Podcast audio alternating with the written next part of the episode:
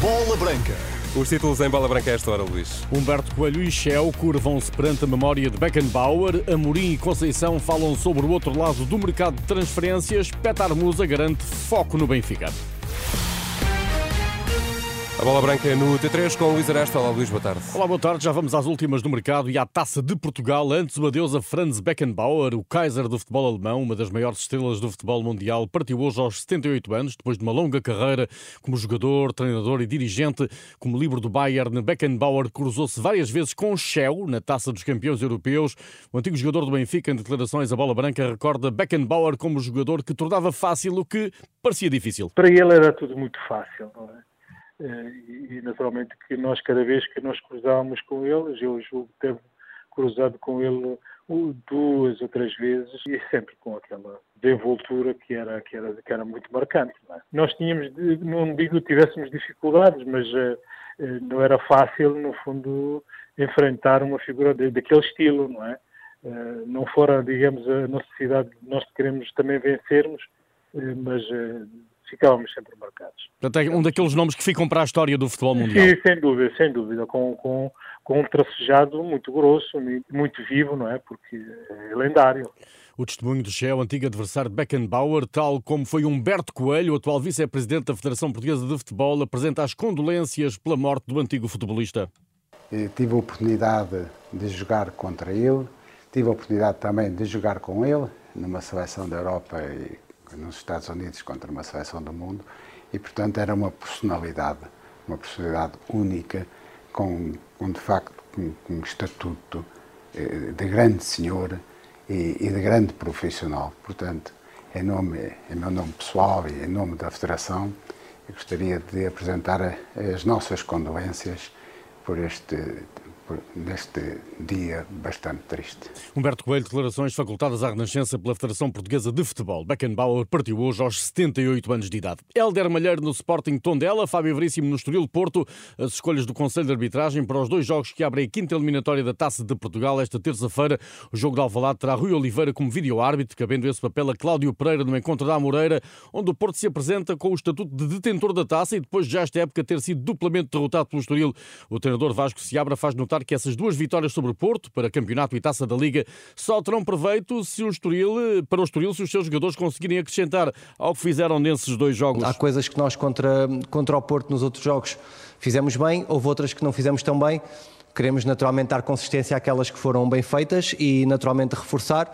Eh, e fazer algumas coisas diferentes, porque senão também sabemos que vão estar preparados para aquilo que a gente também já, já fez anteriormente. O Estoril vem de uma derrota pesada com o Sporting na passada sexta-feira para a jornada 16 do campeonato. O Vasco Seabra disse hoje que o momento é de a equipa se levantar, seguir e competir. Já Sérgio Conceição reconhece que o líder Sporting teve mérito nessa goleada por 5 a 1 e não espera do Estoril qualquer tipo de facilidade. Nós temos é que contar contra nós, as equipas são super, super dedicadas, agressivas. Sim, é verdade que teve ali algumas situações que eu não vi acontecer noutros jogos, mas isso porque também o Sporting proporcionou uh, e provocou, no fundo, uh, algumas dessas situações onde levou o Estoril a errar. Tal como o Estoril, também o Porto não vem de um bom resultado. O empate no Bessa com o Boa Vista e o que o treinador e os jogadores escutaram a partir das bancadas não está esquecido. Há coisas a melhorar? Obviamente que sim. Mas se calhar, são as duas oportunidades do Nico Gonzalez, a oportunidade do Dani, estamos a falar de que bolas passaram a centímetros. Se ganhássemos 3, 3 4, 1 no Bessa, eh, as coisas eram completamente diferentes e se calhar não estávamos com a conversa ou não tínhamos os, eh, os tais palhaços joguem à bola eh, que tivemos no final do jogo. Com a janela de transferências de inverno aberta até 2 de fevereiro, Sérgio Conceição olha para alguns jogadores que chegaram ao Porto no último mercado e esclarece a diferença entre contratar e reforçar. Uma coisa é ter contratações, outra coisa é ter reforços. E com isto não estou a dizer que os que vieram não são, são reforços, mas há, tem, são reforços, mas a seu tempo, porque é mesmo assim. O Ivan com todo o respeito pelo Famalicão, vem do Famalicão, vem o Nico, eh, veio do Barcelona, sem ter muitos minutos na primeira equipa e leva o seu, o seu tempo. Tempo para se tornarem verdadeiros reforços é o que Sérgio Conceição diz que falta a Ivan Raima e Nico Gonzalez. O técnico portista não foi o único a falar de mercado na véspera do regresso da Taça de Portugal. Também Ruben Amorim, desafiado pelos jornalistas a comentar os rumores que apontam Rafa Silva ao Valado no fim da época, considera que o avançado 30 anos é um problema do Benfica e uma impossibilidade no que ao Sporting diz respeito. Eu parece-me que é impossível vir para o Sporting, para já, porque o Rafa não vinha para o Sporting.